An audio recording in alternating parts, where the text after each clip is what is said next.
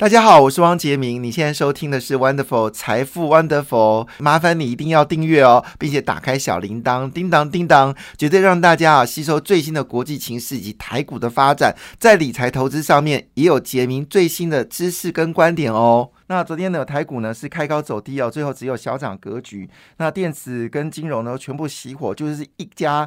一家在玩呢，就是我们说的金呃这个航运股哦，昨天航运股表现确实非常强劲哦，那么当冲也是非常火热，有种去年那种呃航运股大涨的一个态势哦。那据了解呢，现在因为美国现在这个港。呃，就是我们说的这个海呃港口的搬运工呢，要运量是要罢工哦，所以也引爆了整个价格可能会不会持续往上走高。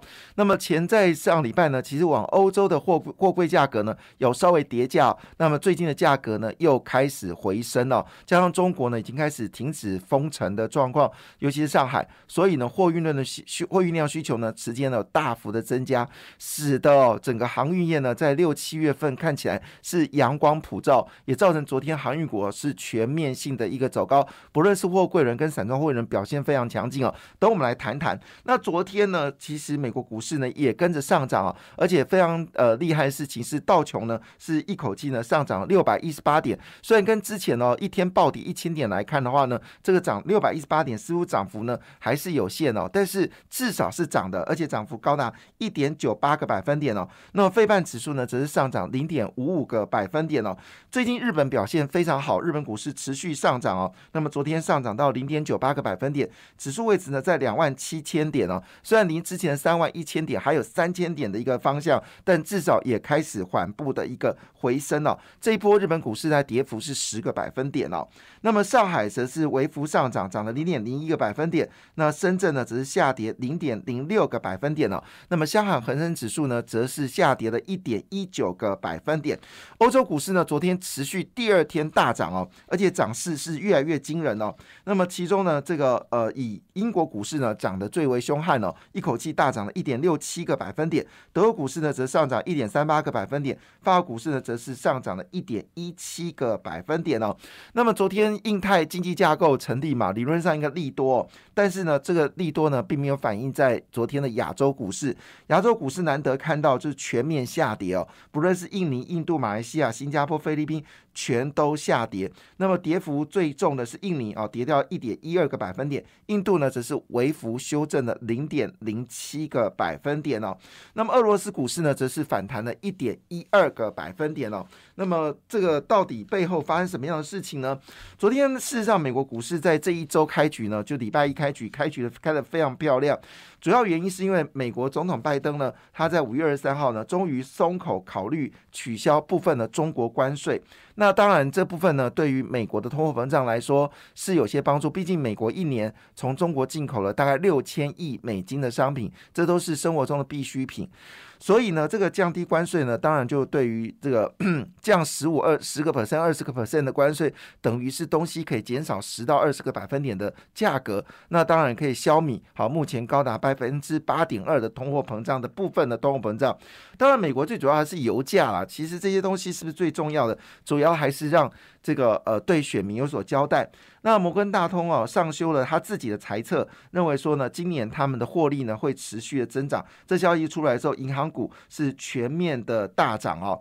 那四大指数呢全部大涨之后呢，已经从熊市边缘呢回升了一点八六个百分点了。所谓熊市边缘就是跌了二十个百分点。那这是那昨天的道琼呢收涨了六百点呢，基本上是近两周来最大的单日表现哦。那就在这个时候呢，IF 提供了警告，就是说，因为乌俄战争跟中国的一个隔离哦，使得市场呢已经开始走向非全球化。他说，非全球化的状况呢，会使得一些小国家呢会更加的穷困哦。事实上，真的，我们现在每隔大概一两个小时，全世界就多一个亿万富翁哦。但是呢，有更多人进入到贫困的边缘哦，这是一个极为可怕的事情。所以 I F 就警告了，他说呢，世界应该考虑的还是一个所谓的全球化的动作，不能不能就是走向非全球化。那这个事情是要跟这个拜登对抗吗？因为拜登看起来就是要走向就是双边呃单边主义哦。好，那不论怎么样啊，这种地缘政治的部分来看的话，美国总统还是认为说，呃，希望。能够考虑对中国取消一些关税壁垒。那这些关税壁垒呢，都是川普所加征的。美国财政部长耶伦哦，在上周也证实，他正督促哦拜登政府取消伤害美国消费者跟企业利益的关税。好，那整个过程当中呢，就是看出来美国昨天是有一点喜气洋洋的。那欧洲呢，也正式哦公布了新的一个讯息，这个讯息至为重要，就是欧洲央行呢在昨天呢就说了一个。这什么样的讯息呢？他说哦，基本上他们认为，在今年九月之前，好，整个负利率会消失掉，所以很可能在七月份呢，欧元区呢会启动十一年来的首次升息哦。那就在当下呢，欧洲公布了，就是 I F 呢公布了德国的企业信心哦，分数竟然回到了九十分哦，所以这个情况下也造成昨天欧洲股市的一个上涨。那整个过程当中，大家都认为说，大家都认为说，呃，欧洲是不是真的会进入到所谓的停滞型通货膨胀呢？这是上次美国财政部长耶伦到美国的时，呃，到欧洲的时候呢，对欧洲的一个呃，就是警告说，如果对于俄罗斯的油没有办法得到适当的一个弥补的话呢，很可能会造成停滞型通货膨胀。那当然，这个美国财政部长杀到了欧元区，那当然欧洲央行你就不能再静默啊！你现在已经是美国的财政部长，跑去对欧洲说：“哎，你看你们会停滞型通货膨胀，那我是欧洲央行的行长，我。”那你呃脸面放哪里呢？好，那这个欧洲央长的行长的名字叫加拉德，加拉德是谁呢？加拉德就前任 IF 的主席，也就是把中国人民币纳为一篮子货币的这一位呃小姐哦。那她现在是欧洲央行行长嘛？哈，那他就说一句话说，嗯，我有注意到这个事情，他们觉得欧元继续走弱呢，确实会助长通货膨胀，所以他决定哦。要来做升息，那这个升息呢，就会压抑欧洲的的这个通膨哦。那以目前来看呢，德国四月份通膨呢是到七点四个百分点，美国通膨是八点二个百分点哦。那但是不论怎么样，他们预估呢，在九月之前哦，整个通膨的状况会恢复正常哦。哦，这个九月这个数字出来了，但九月现在很遥远了，现在是五月二十四号，离九月好像还蛮蛮遥远的。不过呢，话说来，今天台湾呢则公布了一个重磅的讯息哦，什么？讯息呢？因为我们知道刚刚公布四月份的外销订单，跟去年比呢，我们是跌了百分之五嘛，有点让人家觉得要哭哭的感觉。那其中最主要原因是因为我们对中国对台湾订单的大幅的衰减。那中国对台湾订单的大幅衰减，其实背后理由我们大家要清清楚。好，是因为呢中国封城的效应，使得他们东西根本就没办法进。没办法出，所以它的订单呢当然会减缓。市场预估呢，六月份中国封城结束之后呢，对台湾的订单呢就会恢复正常。不过长期来看，中国对台湾的订单呢会日渐的减少。那这个背后呢，不是代表中国不需要台湾的订单，而是代表事情是台湾的台商呢已经逐渐离开中国。那因为你外销订单这部分来看的话呢，其实。最主要最大的订单还来自美国。好，就是我们现在如果以出口数据来看，我们对中国，中国是台湾主要的出口国家，占了我们出口比例在百分之四十。美国大概占的差不多是百分之三十，二十二十六到三十之间。但是如果你是以外销订单来看的话，美国是台湾最大的外销订单的来源。那你会好奇啊，这外销订单跟出口怎么会有这么大一个差距？美国在外销订单部分是台湾第一名，但是。中国在是台湾的，就是被出口国，好，我就是进进口台湾的比例呢，则是台湾的这个第一名哦。这中间差异就很清楚嘛，因为很多都是中间商品，就台湾出口到这个中国，然后加工完之后卖到美国，这就是我们说的，其实美国还是我们台湾最大的贸易伙伴，哦，这个是毋庸置疑的。那也就是说呢，其实最大的原因是因为有许多台商，他们接订单的时候呢，他们在以中国作为生产基地。我举个简单的例子，像广达，广达替美苹果做的所有的这个笔电，都是在重庆跟上海来生产。好，台湾基本没有生产。那这个订单呢是美国订单，但是呢，我们把零组件卖给这个广达的子公司的时候是台湾出口，所以。很明显看出来，说订单跟出口为什么这么大的差异？但是如果今天台商开始慢慢的移开了中国，那我们呃中国对我们的订单的比例就会逐渐的减少，那我们赚中国的人的钱就会变少，那赚反而是赚东南亚的钱，所以这部分关税问题变得是一个错综复杂的事情啊。这件事情可能要让我们台湾的政府在未来这几年好好的伤脑筋，因为我们对于。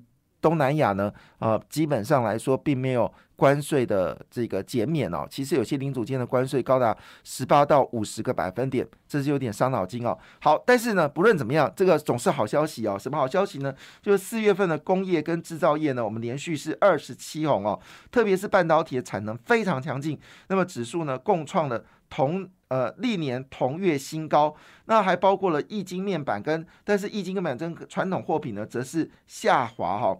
那其中呢，汽车跟零组件呢是年减了一点二六个百分点。那这部分不是我们的汽车零组件没有竞争力，而是因为呢，主要是晶片短缺。晶片短缺的时候，使得大这个汽车的出货量就减少，使得我们汽车跟零组件的需求是减少的。可是你知道吗？这汽车零组件的部分呢，卖到了这个美国呢，则是形成大幅的增加。最近。呃，包括了我们说东阳、提维西，好，现在已经涨到大益哦。那大益主要是拿下了 GoGo 的这个订单了。昨天大益呢，好像涨停板哦。那么东阳跟提维西股价还是持续的走强。那背后原因就是因为缺晶片嘛，你买不到新车，你只好买二手车。二手车呢，其实零组件的需求是比较增加的。你不可能去买原厂，因为原厂太贵了。以前杰明在美国念书，真的一个零件要卖三十几块美金，贵死了。吓死人，那太贵了。但是如果你是买的是副厂的话呢，可能就是呃几块美金就有了。所以换个角度来说呢，台湾的这个厂商的获利呢，事实上大幅的增加。另外部分比较值得关注就是我们机械设备业年减零点九七个百分点，结束了十九个月正成长。那这部分呢，其实也不是因为单接的不够，而是来自于就是塞港。还有防疫管控哦，那以目前来看呢，事实上整个半导体的产业扩展跟自动化的设备需求非常强劲哦。那这可以从哪里知道呢？艾斯摩尔，艾斯摩尔是全世界最大的紫光机的一个供应商，他就说嘛，今年他在成熟制成的紫光机里面订单根本不够，就是根本就来不及生产，量太大了，所以呢。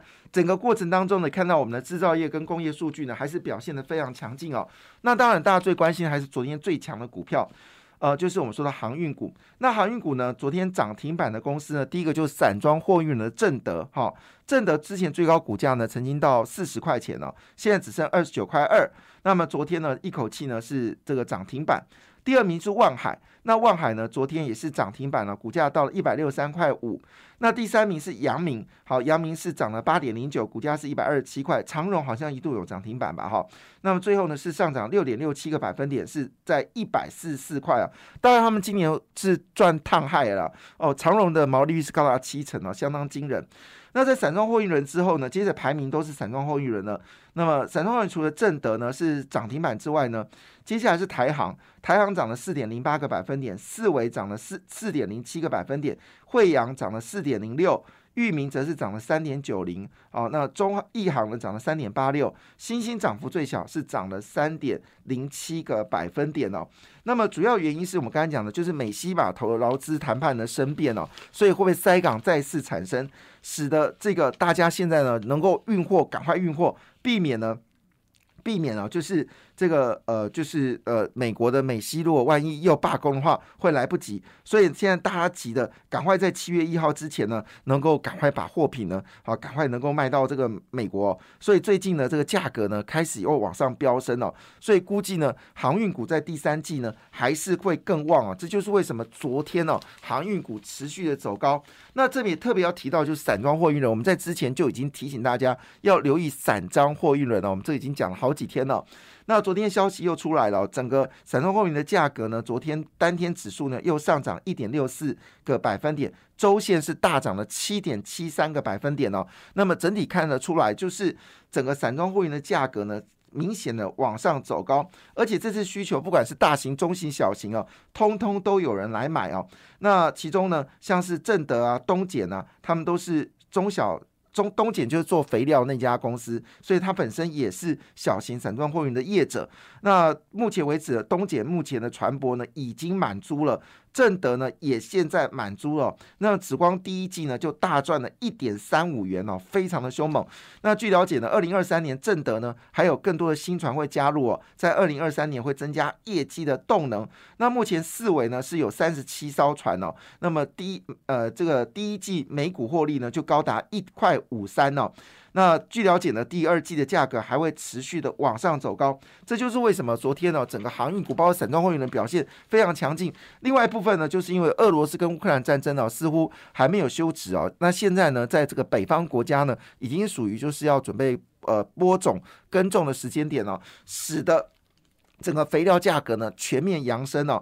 那昨天呃东碱、西农、台肥跟汇光呢都说哦，现在订单呢是来自于全世界哦。那么整个肥料化工类股呢表现的也非常的强劲哦。所以整体而言的话，市场还是关注在所谓的所谓航运股跟肥料类股呢，基本上还是一个主要的主题哦。感谢你的收听，也祝福你投资顺利，荷包一定要给它满满哦。请订阅杰明的 Podcast 跟 YouTube 频道财富 Wonderful，感谢谢谢 Lola。